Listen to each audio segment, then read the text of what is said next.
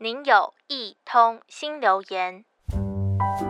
最近特别喜欢一个人到咖啡厅找个角落待着，点了一杯柠檬黑咖啡，耳朵听着音响播的爵士乐，整个氛围让心情很放松，人也沉浸在书的文字里。我很享受能够独自一人的时光，感觉时间过得很慢，能够好好沉淀自己。整理平时因为忙碌来不及厘清的思绪，而手里看的书谈的是一群助学生从被帮助的温暖和爱中，看见更美好的自己。当我静静读着一个个真实故事，心中却出现了很多难以形容的心情。其中一篇故事的标题写的是一个人。一个人的时候，我会做些什么？看书、唱歌，做着各种我喜欢的事情。但故事中的主角却不是如此。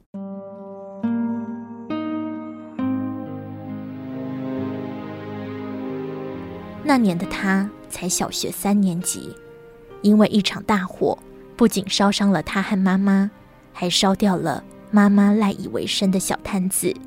家里背负许多债务，躲债成为他们母子的日常。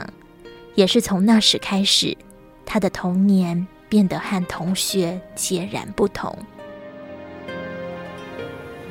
妈妈帮他找了一间便利商店楼上的小套房，还带着他搭车到彩券行，跟他说：“从现在起，你只要放假，就自己坐车来这里，帮老板卖彩券。”如果不来，你就没有饭吃。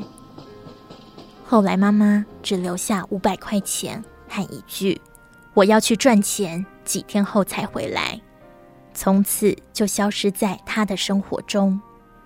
本来可以无忧无虑的小学生，从三年级开始，一个人住小套房，一个人走路上学，一个人搭好久的车去卖彩券。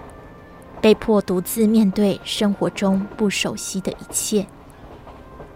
曾经的他也有过，为什么放假的时候不能和同学一样好好在家睡觉的念头出现？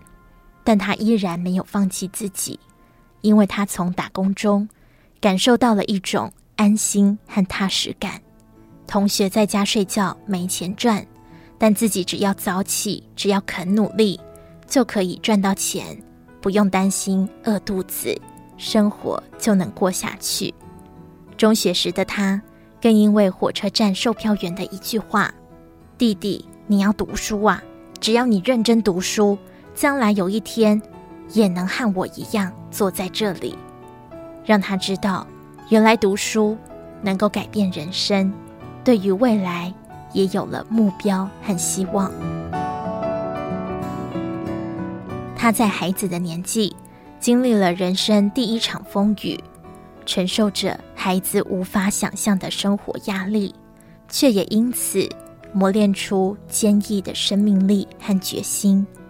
只要坚定自己的信念，往对的方向努力迈进，终有一天乌云会散去，就能看见雨过天晴。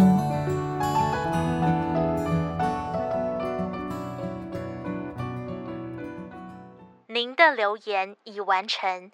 如有其他心情留言，请到多用心 FB 或是多用心 Podcast 进行留言。下次见。